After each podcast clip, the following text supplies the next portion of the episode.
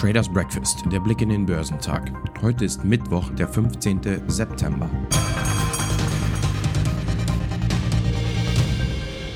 Obwohl die neuesten US-Preisdaten keine böse Überraschung brachten, sie bleiben hoch und schüren Ängste der Anleger nach einem Eingreifen der Notenbank.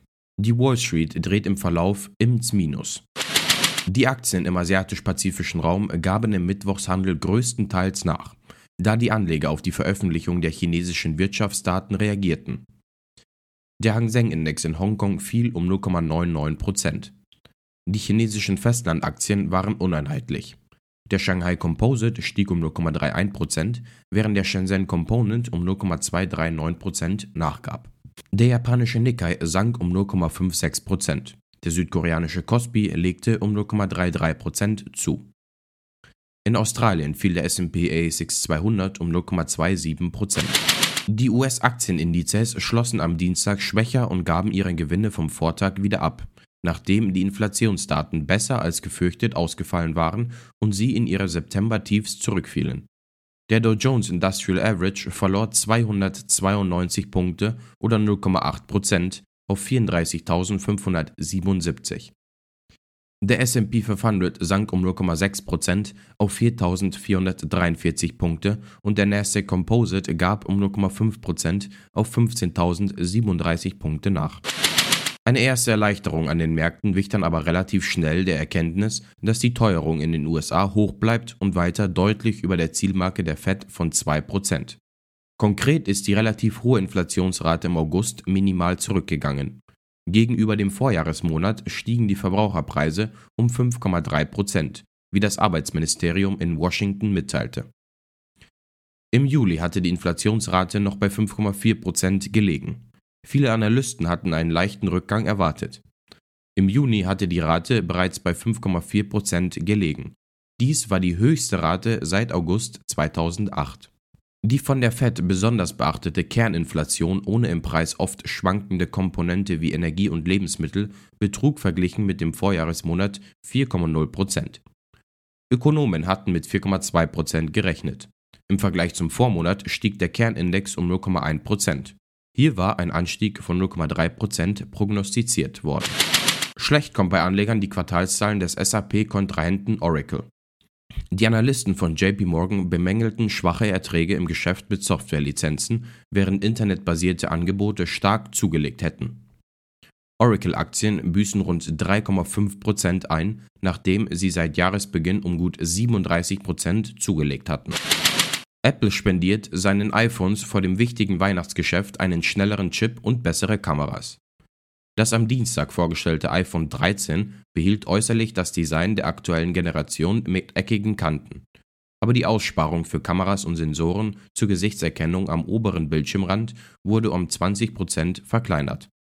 Das iPhone ist das mit Abstand wichtigste Apple-Produkt und brachte zeitweise bis zu zwei Drittel des Geschäfts des Konzerns ein. Zuletzt sank sein Umsatzanteil aber unter 50 Prozent, unter anderem da in der Corona-Pandemie auch Mac-Computer und iPad-Tablets deutlich populärer wurden. Apple erneuert nun auch das iPad und das kleinere iPad mini. Die Computeruhr Apple Watch bekommt in der am Dienstag vorgestellten neuen Generation Series 7 ein etwas größeres Display. Da der Rahmen um den Bildschirm dünner gemacht wurde, ist sie nur ein wenig größer als das Vorgängermodell. Vor dem Online-Event war spekuliert worden, dass Apple das Design der Computeruhr radikal ändern wolle. Die Aktie wurde von der Präsentation nicht beflügelt. Sie fiel knapp 1%. Top-Performer am Dow Jones waren Microsoft, Salesforce und McDonald's. Im S&P 500 überzeugten Zimmer Biomet, Telefax und Steris am meisten. Im technologielastigen NASDAQ 100 legten Intuit, ASML und Moderna die beste Performance hin. Wie schon am Vortag endete der Handelstag an der Frankfurter Börse für die Börsenbullen ziemlich ernüchternd. Erneut konnte der DAX anfängliche höhere Gewinne nicht verteidigen und gab im Sog einer fallenden Wall Street nach. Am Ende schloss der Index bei 15.722 Punkten. Immerhin ein noch leichter Tagesgewinn von 0,14%. Die Deutsche Bank wird 2021 im Investmentbanking die Erträge voraussichtlich nicht steigern können.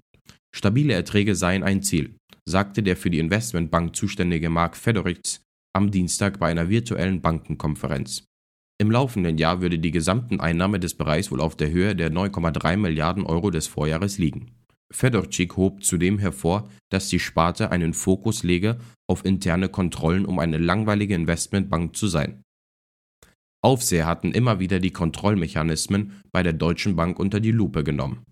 Die Stellungnahme wurde von den Anlegern mit wenig Begeisterung aufgenommen. Die Aktie verlor im DAX rund 1%.